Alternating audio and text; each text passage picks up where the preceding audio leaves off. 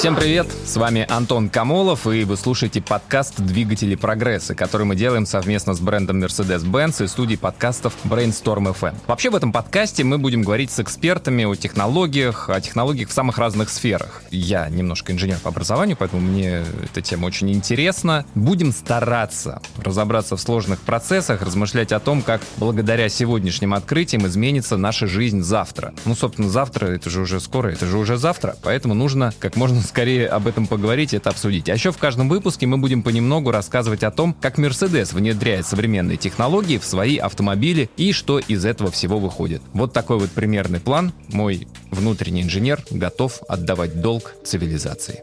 Поехали.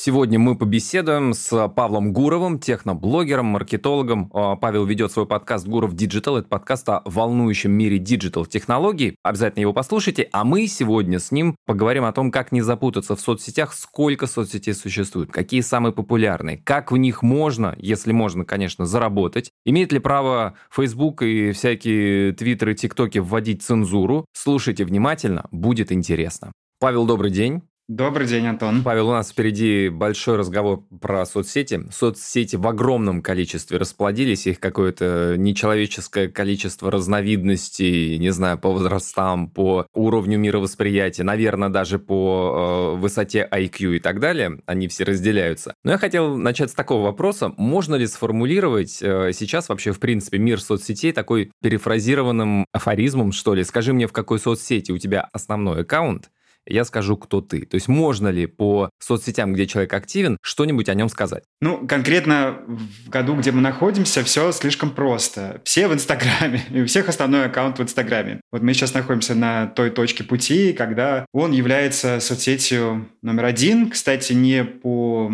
количеству пользователей, а вот просто по устаканившемуся стандарту. Я думаю, и вы, Антон, я, скорее всего, чаще всего пользуемся именно Инстаграмом и для общения, и для самопредставления презентации. Но, конечно же, есть какие-то особенности. И это особенно интересно наблюдать эм, когда путешествуешь по странам, потому что последние четыре года я живу в разных странах, то есть без конца путешествую. И первым делом, когда я оказываюсь в новой стране, будь то Южная Корея, Турция, Эстония, Германия, Грузия, постсоветские страны особенно интересные в этом плане. Мне хочется узнать, а где же вы сидите, в каких социальных сетях. И везде своя колода карт совершенно. И здесь выясняются многие культурные особенности. И чуть больше становится понятно про россиян. Давайте прочертим какие-то культурные особенности, которые особенно отличают Россию. Вот расскажите, этом... да, потому что, в принципе, соцсети преимущественно все западного производства, да, а Инстаграм американская соцсеть, Фейсбук тоже, э, ТикТок китайские корни, пожалуй, только ВКонтакте является... А, ну еще Одноклассники, но про Одноклассники мы, как люди, считающие себя молодыми,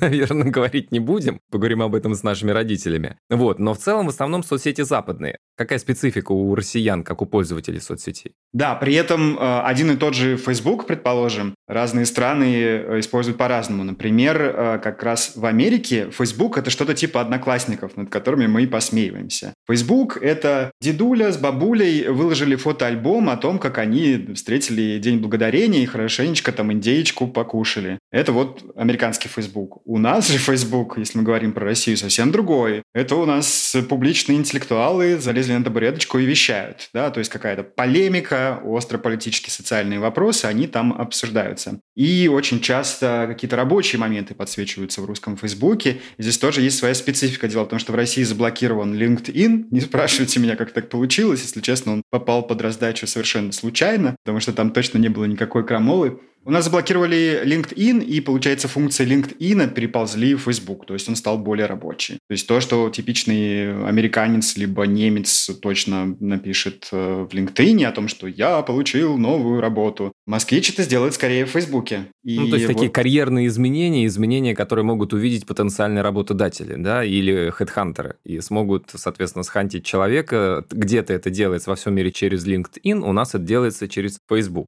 Хорошо, а вот у меня, кстати, давнее такое наблюдение, не знаю, вы согласитесь или нет, что соцсети примитивизируются. Что когда-то давным-давно был ЖЖ, где были огромные страницы, дикое количество текста. Это в большей степени были рассуждения, такие монологи. Потом э, переползло все это в Facebook, стали тексты чуть поменьше, но дискуссии поярче. Там как-то вот вы как раз сказали, да, такие интеллектуалы. Потом появился Инстаграм, где текст является подписью к картинке. И сейчас э, взрыв ТикТока, где вообще, в принципе, 15 секунд видео, дальше перелистнул, и то эти 15 секунд э, часто не смотришь. Действительно ли есть такая эволюция, и что будет дальше? Куда примитивнее-то? Я понимаю вашу логику. В этом действительно есть э, некий суперпонятный тренд. Но на самом деле, э, если отвлечься от мысли о примитивизации всего дискурса, то э, логика здесь следующая. Каждой новой успешной социальной сетью нам все проще создавать контент. То есть, скорее всего, это придет к точке, когда нам не нужно будет делать ничего специального, чтобы этот контент производить. Ну, например, просто подумать. Но на самом деле все не так просто.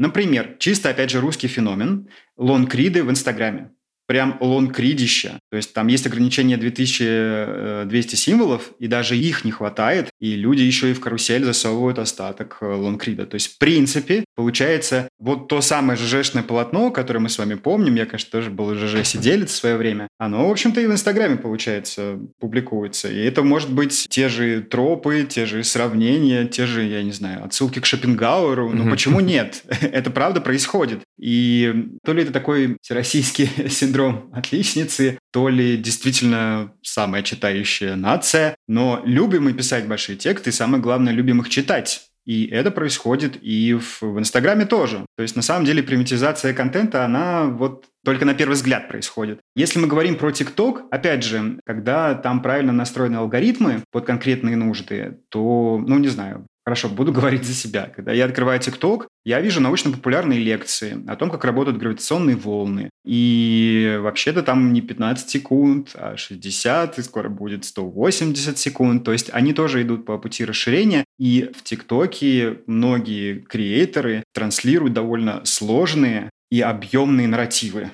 То ну, есть... А вот, кстати, ведь не с этого начиналось. Получается, что TikTok пытается охватить все аудитории, и постепенно внутри одной и той же соцсети, которая вроде как для всех, появляется гигантское количество ниш, такая нишевизация, да, то, что идет и на радио, и на телевидении, и в интернете, да, то есть на YouTube ты можешь найти любое видео практически на любую тему и любой глубины экспертности. То же самое, видимо, и в ТикТоке, да, происходит?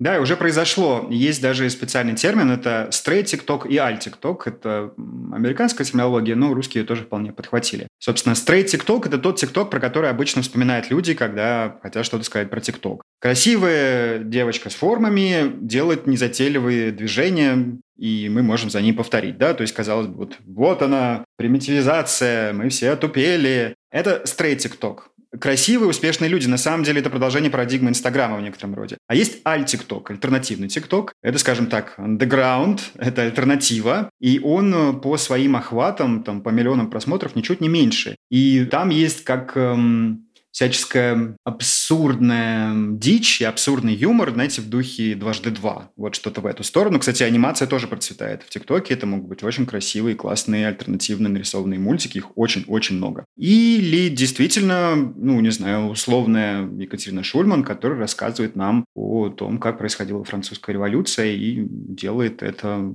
быстро, э, но все так же глубоко по смыслу. Вот вы говорите, что э, соцсеть номер один сейчас Инстаграм. Это и по цифрам или там по личным ощущениям? Вообще, вот кто сейчас считается, какая соцсеть самая популярная, не знаю, по охвату? Все еще Инстаграм, наверное, Фейсбук, да, по количеству подписчиков? Давайте я скажу по миру и по России. По миру первая соцсеть Facebook, совершенно верно, 2 миллиарда человек. Ну, то есть, что довольно весомо, учитывая, что у нас всего 7 миллиардов на шарике. Вот два из них сидят э, в Фейсбуке. В некоторых странах их довольно много. Главенствующей соцсетью стал WhatsApp. Это вроде как мессенджер, но на самом деле любая платформа может быть заточена под любые нужды. Например, на Филиппинах все сидят в WhatsApp просто 24 на 7 и бесконечно там обмениваются какими-то новостями и картинками, и видео. То есть он им заменил и TikTok, и Instagram, и Facebook, и газету «Правда». Все на свете. Если мы говорим про Россию, здесь действительно по сухим цифрам опережает ВК все же. И примерно На втором месте будет Инстаграм, около 70 миллионов. ВКонтакте примерно 80 миллионов россиян, Инстаграм примерно 70 миллионов россиян. Есть еще отдельно огромный YouTube, который тоже не очень понятно, считать ли его соцсетью или нет. Скорее, да, чем нет, потому что там все-таки можно в комментариях обмениваться мыслями. Ну да, и есть, есть подписка точно так же, да, и есть возможность коммуницировать. А есть какой-то срок действия популярности у соцсетей, или это все зависит от создателей, то есть насколько они гибкие, насколько они чувствуют новые тренды и интегрируют эти тренды к себе? Ну вот перед нашими глазами пронеслась э, ракета Клабхауса, который на какой-то момент стал номер один не только в России, это был глобальный феномен, номер один по скачкам в App Store и Google Play. Ну, судя по всему, карьера это довольно быстро закончилась. Хотя они еще будут бороться, безусловно, ну, допустили ряд стратегических ошибок. Но надо сказать, что не зря все это было, потому что Facebook сделал звуковые комнаты, Instagram сделал звуковые комнаты, они будут скоро запущены. Твиттер, э, голосовые комнаты стали популярны на Западе, а в России флажок Клабхауса перешел к Telegram voice чатам. То есть они просто сделали что, то, что произошло со Snapchat. Snapchat изобрел Stories как новый формат, вот совершенно другой. Но он был подрезан другими социальными сетями, и в итоге Snapchat остался маленьким... То есть они изобрели просто, получается, принцип, Но который Snap... подхватывает уже другие глобальные все-таки. Snapchat все-таки достаточно большой, а, а Clubhouse не полетел совершенно. Есть такое ощущение. У меня вообще была мысль, когда все это началось и очень быстро закончилось, что это какие-то игры Илона Маска, что он инвестировал, зная мощь свою как коммуникатора и инвестора, он что-то сказал, все туда прибежали, там, значит, взлетело во сколько там, в 3, в 4 или даже больше раз капитализация. Он потом вышел из акций этой компании, и как бы Клабхаус своей жизнью дальше живет. Но почему вот сейчас говорят с одной стороны, что подкасты вообще сейчас это мощная сила, и это правда, огромное количество подкастов появляется все еще, в России чуть позже это началось и продолжается бум до сих пор, но при этом похожий формат э, в Клабхаусе не полетел вообще, то есть на протяжении нескольких недель сдулся. Опять же, он полетел, на самом деле. Просто был изобретен новый сценарий использования интернета и коммуникации. Это голосовая комната. И это часть еще большего тренда, как social audio, социальное аудио. И у этого есть не совсем очевидные повороты. Например, аудиообразование. Вот, например, сейчас мы с вами, Антон, общаемся по Zoom. Но при этом видео для нас не очень важно. Правильно? Я подсматриваю в текст, вы тоже подсматриваете в текст. В принципе, мы не то, что здесь какие-то фокусы да, показываем большие. Ну, К сожалению, принципе, да. Самом... Хотя я не был очень... бы не против, если бы вы что-то показали, какой-то фокус. Я к тому, что видео переоценено, и зачастую это лишний сигнал. Он на самом деле избыточен и иногда даже все портит. И именно это нащупал Clubhouse. И этот принцип просто будет интегрирован и уже интегрирован в другие соцсети. Даже, например, в Instagram, который весь из себя визуальный и про то, как все выглядят. А вот нет, там тоже обнаружилась нужда, посмотрим, как это зайдет.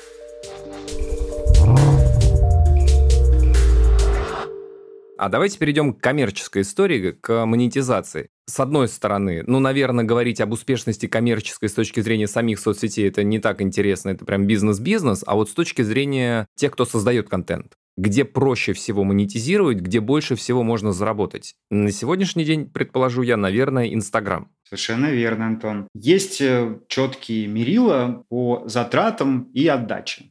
Самый легко делаемый контент на свете сегодня это Instagram Stories. То есть просто его, в общем, КПД и отдача самая высокая. Сделать сторис очень просто. Собственно, поэтому этот формат и выстрелил, и не только в Инстаграме, потому что у нас уже в руках телефон, он уже 9 на 16, мы делаем фотографию, либо просто вводим какой-то текст. Эм, очень простые инструменты редактирования. При этом самый желанный для рекламодателей рекламный формат – это тоже сторис. То есть, получается, ее очень быстро сделать и очень быстро получить э, гонорары, инвестиции. Ну вот э, я это и по себе знаю. Да? То есть у меня серия из трех сторис, которую я в принципе делаю за пять минут, является одним из самых востребованных рекламных форматов и приносит довольно неплохие деньги мне. Скорее всего, так будет довольно еще долго. При том, что сторис висят 24 часа, потом исчезают, то есть рекламодатели, что меня удивляет, например, да, что их устраивает. При этом те же самые рекламодатели могут серьезно биться за то, чтобы пост, если это пост в ленте, он оставался хотя бы несколько месяцев. То есть вам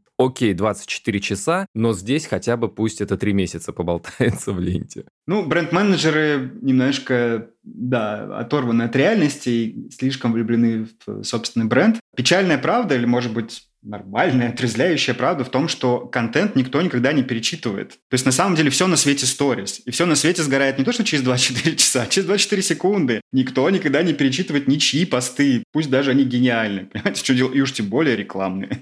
Да-да-да, я согласен. Долистывать куда-то на несколько месяцев назад, чтобы посмотреть. Вы посмотрите, какая замечательная реклама, оказывается, тут болтается.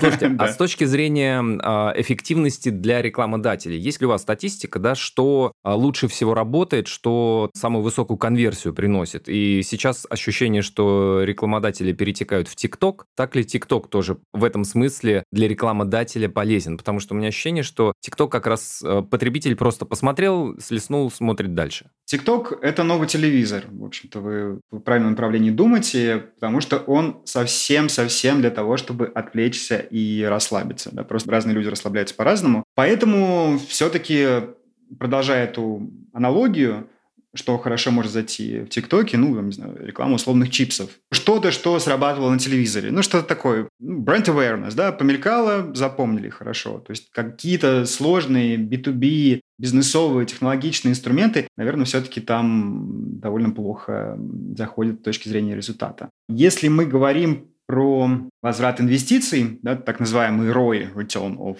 Investment, да, вложенный в рекламу, то здесь э, большие компании, которые делились со мной данными, говорят о том, что лучше всего работают YouTube-блогеры сегодня в России. Рулят YouTube-блогеры. Ну да, там, наверное, и проще рассказать и сразу показать, еще и ссылку в описании, и вот это вот все. Хорошо, а по поводу новых всяких продуктов, несмотря на то, что этих соцсетей огромное количество, и их появляется большое количество, как вы считаете, есть ли что-нибудь интересное? Недавно у Натальи Водяновой появился, не знаю, знаете, слышали вы или нет, Locals называется у нее приложение. Это, по большому счету, тоже соцсеть, которая с таким серьезным креном в сторону благотворительности, всякой вот такой вот общественной истории. Как думаете, вот такие э, вещи могут э, успешными стать? В принципе, Наталье Водяновой мне нравится практически все, что она делает, и да, ее активизм благотворительный – это супер, но здесь важно понимать, как люди относятся к благотворительности. Это все-таки штука, которую обычно люди вспоминают, это еще лучшие люди. Раз в месяц Поэтому с точки зрения инвестора, например, да, который бы смотрел бы на коммерческий успех, я бы в эту соцсеть не вложился просто потому, что ну, нет у нас таких э,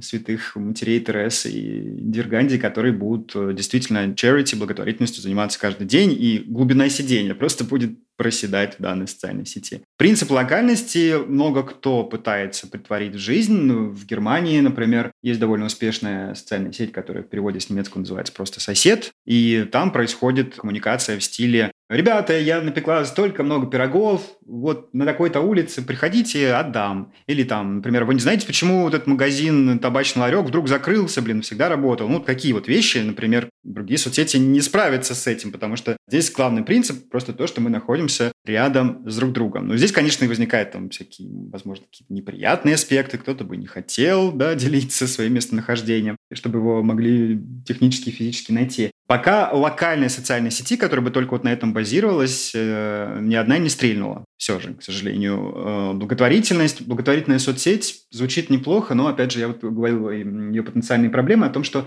люди все же вспоминают об этом слишком редко и периодически. Можно над этим работать, безусловно. По поводу дейтинг всяких приложений, э, быстрые свидания, где может инициировать только девушка, тоже огромное количество разновидностей. Люди не разучатся общаться в реале. Вот вообще в принципе это достаточно легко стало общение. Общение, знакомство, близкие, назовем это так, очень близкие отношения. Все это как-то быстро и стремительно, но в онлайн-формате. В реальной жизни люди не теряют свои навыки э, общения? На самом деле, судя по всему, для нашего мозга нет особой разницы, как мы с вами общаемся. Вот, например, по Zoom. У нас сейчас не настоящее общение, такое да? Не очень. Ну такой, ну да. На, на, на чуть-чуточку. А вот если мы сидели бы рядом с друг другом, это было бы ого-го. Я к тому, что вообще-то нет особой разницы. Мы с вами mm. сейчас тренируем свой speaking skills точно так же, как мы бы это делали в реальности. Конечно, невербалика важна, но обратите внимание, что даже все Тиндеры, Pure, Bumble и все прочее тоже все заточены по то, чтобы мы так яростно используем онлайн для того, чтобы наконец-то вцепиться в офлайн. То есть все же заточено по поводу физической встречи. Это самый главный reward, вознаграждение в Тиндере и во всех остальных вещах. То есть офлайн, получается, все равно имеет максимальную цену. Still, все еще. А если говорить про всякие такие алармистские сценарии, вы же наверняка смотрели «Черное зеркало» э, сериал. Да, конечно. Мне очень нравится этот сериал. Мне кажется, что это очень недалекое будущее. Вот вы как считаете, вообще технологии насколько стремительно движутся вот в эту сторону? Как быстро мы сможем в реальной жизни, помните, там в одной из серий, например, можно было банить человека, то есть мимо тебя проходит человек, и ты не видишь размытое лицо, потому что ты его как бы забанил у себя в соцсети. Или другая серия, где у девушки целая драма жизни разворачивается потому что все друг другу выставляют рейтинги. Она едет на день рождения, у нее был рейтинг 4,2, пока доехала 2,7, ее уже не пускают. Ну, то есть вот как быстро мы к этому придем? Это уже даже пройденный этап. Там многие серии были пророческие, и даже на момент выхода, в общем-то, осуществлялись в реальности. Система социального капитала вовсю работает в Китае. По-моему, разве что не во всех провинциях. Это но... вот эти рейтинги вы имеете в виду, да? Да-да-да. Соответственно, перевел бабушку через дорогу, повысился рейтинг. Это влияет на вполне конкретные вещи. Это же на самом деле технология, которую используют все банки. Это скоринг, так называемый. Вот вы когда приходите в банк и вам выдают решение, э, дать вам кредит или нет, они открывают примерно очень похожую crm где тоже всякими диаграммами и кругами нарисовано ваш рейтинг по каждому ключевику, и далее они принимают решение. В принципе, скоринг это работает, э, и, насколько понимаю, правительство Москвы тоже использует э, скоринг и подключает туда разработки компании, которая называется NTech Lab.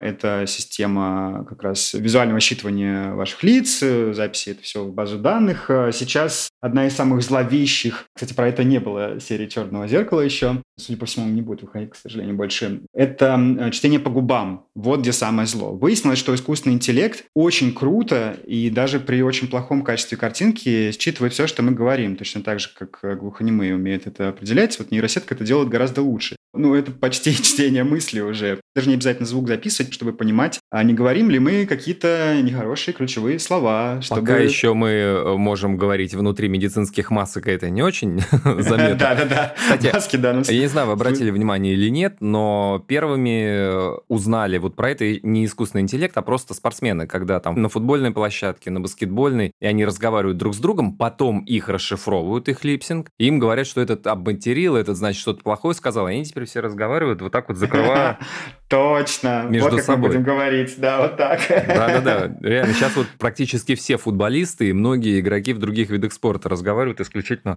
в ладошку к себе.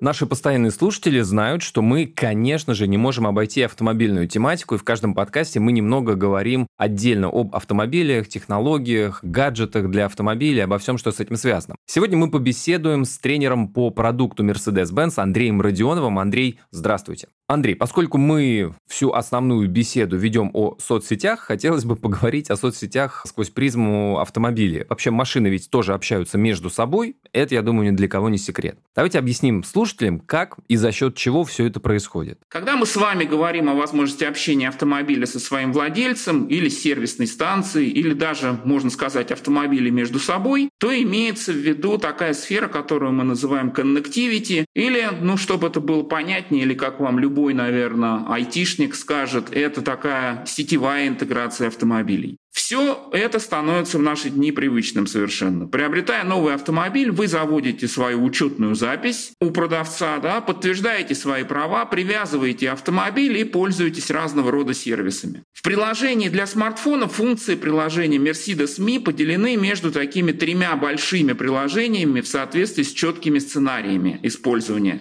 То есть теперь наряду с приложением Mercedes Me вы можете пользоваться таким приложением, как сервис, и скоро у нас запустится приложение Store или магазин. Благодаря современным технологиям клиенты могут просто без какой-то повторной авторизации переключаться между этими приложениями на смартфоне и таким образом могут целенаправленно использоваться, пользоваться теми функциями, которые им нужны на данный момент. Тут больше нет необходимости продираться сквозь какие-то сложные, содержащие ошибки приложения и так далее. Что это нам вообще дает? Что это означает на практике? Ну, прежде всего, это своего рода такой менеджмент или логистика и записи на техническое обслуживание. То есть вы можете выбрать удобное для себя время и получить подтверждение от дилера, что вы собираетесь приехать на ТО, например. Помимо того, что у вас приходит еще на телефон э, напоминание о том, что вам нужно пройти техническое обслуживание. А, соответственно, дилер имеет возможность провести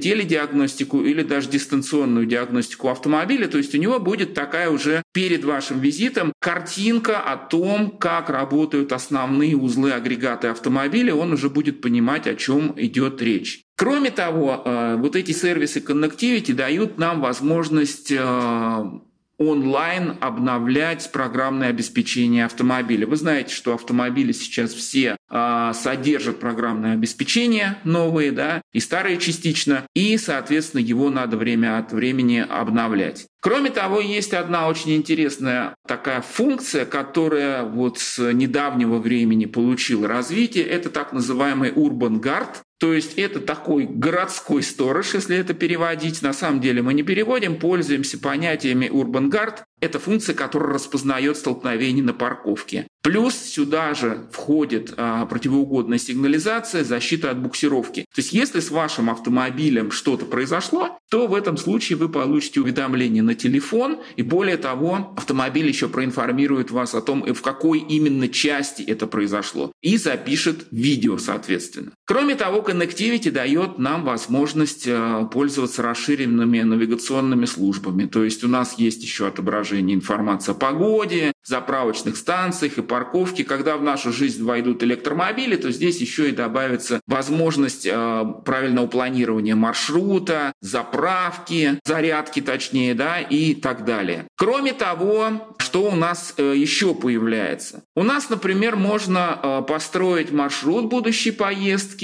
и затем отправить его в свой автомобиль для того, чтобы автомобиль уже был готов. А какими сигналами автомобили могут обмениваться друг с другом? Я так полагаю, что это не только сигнал, который бибикалка называется в просторечии. Что еще, какие сигналы есть? Аналогии с социальными а, сетями, наверное, уместно, но в социальных сетях люди больше общаются на предмет увлечений, на предмет такого неформального, что ли, общения. То, что касается автомобилей, то здесь общение, безусловно, такое чисто практическое, общение, которое называется, а, мы называем это службой Car2X Communication. Это то, что применяется на Mercedes-Benz, но и на других брендах тоже. Если у автомобиля есть такая функция, как Car2X Communication, а, которая работает, во-первых, при помощи мультимедийной системы, то есть у вас есть еще мультимедийная система, навигация и должен быть модуль связи с активированной встроенной сим-картой. Этот термин, по сути дела, за собой скрывает новый мир коммуникации, потому что здесь автомобили могут обмениваться информацией в режиме реального времени. Происходит это совершенно независимо через Wi-Fi или через мобильное радио. Это нововведение Mercedes-Benz уже у себя внедрил. Например, у нас автомобили E-класса и S-класса могут использовать такую межмашинную связь для того, чтобы предупреждать следующие за ними автомобили о неожиданных каких-то рисках на дороге. О чем идет речь? Например, если сильный гололед на дороге. Или, например, произошла какая-то авария. В этом случае информация отправляется на другие э, модели менее чем за секунду. Автомобиль становится своего рода таким маячком или сигнальным устройством. То есть он вас информирует, впереди идущий автомобиль информирует вас о том, что вас ждет на дороге. Если есть какие-то варианты там с опасными местами с точки зрения проезда, ремонт дороги или еще что-то,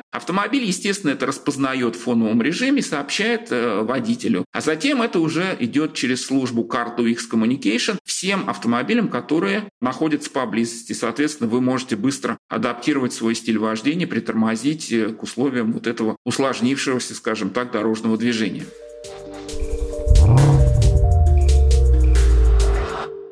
Еще одна большая тема тема соцсетей как э, политического влияния, цензуры и так далее. Самый громкий скандал на протяжении, наверное, уже чуть больше года вот это все идет. Э, бан Трампа. Должны ли соцсети, на ваш взгляд, включать цензуру? Должны ли они выступать цензорами? Потому что по факту, ну как вот со стороны мне это видится, это цензура однозначно, это цензура односторонняя. То есть как бы это цензура не потому, что человек нарушает какие-то законы, там разжигание ненависти, распространение порнографического или какого-то еще нелегального контента, который действительно нужно ограничивать, а это просто определенная политическая позиция, которая блокируется. Аналогичная, но диаметрально противоположная политическая позиция вполне себе может существовать в той же соцсети. Ну, смотрите, в ТикТоке, помню, вирусилась песенка, не буду я сейчас ее исполнять, о том, что расизм, гомофобия – это не мнение. И я абсолютно с этим согласен. Трамп конкретно своими высказываниями ненавистническими напрямую способствовал тому, что пять людей расстреляли.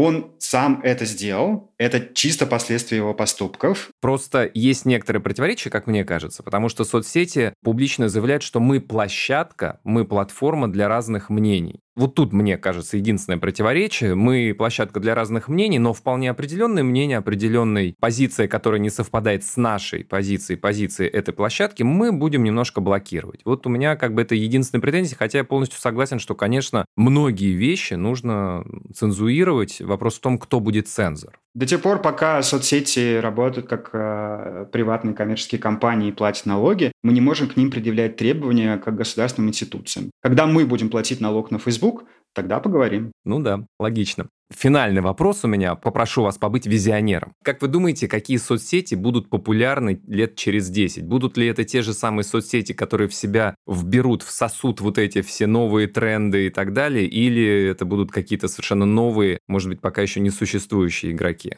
Через 10 лет, я думаю, это достаточный уровень горизонта, чтобы все-таки выстрелили VR и AR соцсети. Просто вот все тех визионеры уже давно потирают ручки и дают пока еще пустые, к сожалению, обещания. Это, естественно, будет э, начало такой лоск элитизма, скорее всего, гаджет будет очень дорогой. Ну да, очки дополненной реальности. И э, Facebook уже давно носится с, с VR-шлемом и говорит, что вот это тоже супер будущее. Они искусственно делают на шлемы Oculus Quest 2 заниженную цену. Действительно, в принципе, не так дорого. Ну, там точно меньше, чем PlayStation стоит. И там э, тоже происходят всяческие э, пространственные соцсети. Ну, это если мы говорим просто о гаджетах. А если взять сам принцип, э, получается, знаете, чего не хватает и в какую сторону, скорее всего, на мой взгляд, будет идти. Это пространственный интернет. Вот смотрите, у нас есть экранчики, в которые мы уткнулись, и у нас есть прекрасный офлайновый мир. Вот их нужно подружить просто-напросто. Как это может работать? Вы идете по улице, чтобы получить какой-то контент, нужно ножками пройти. Pokemon Go, например, был некой первой такой ласточкой. Вы просто идете, и на улице лежит пост.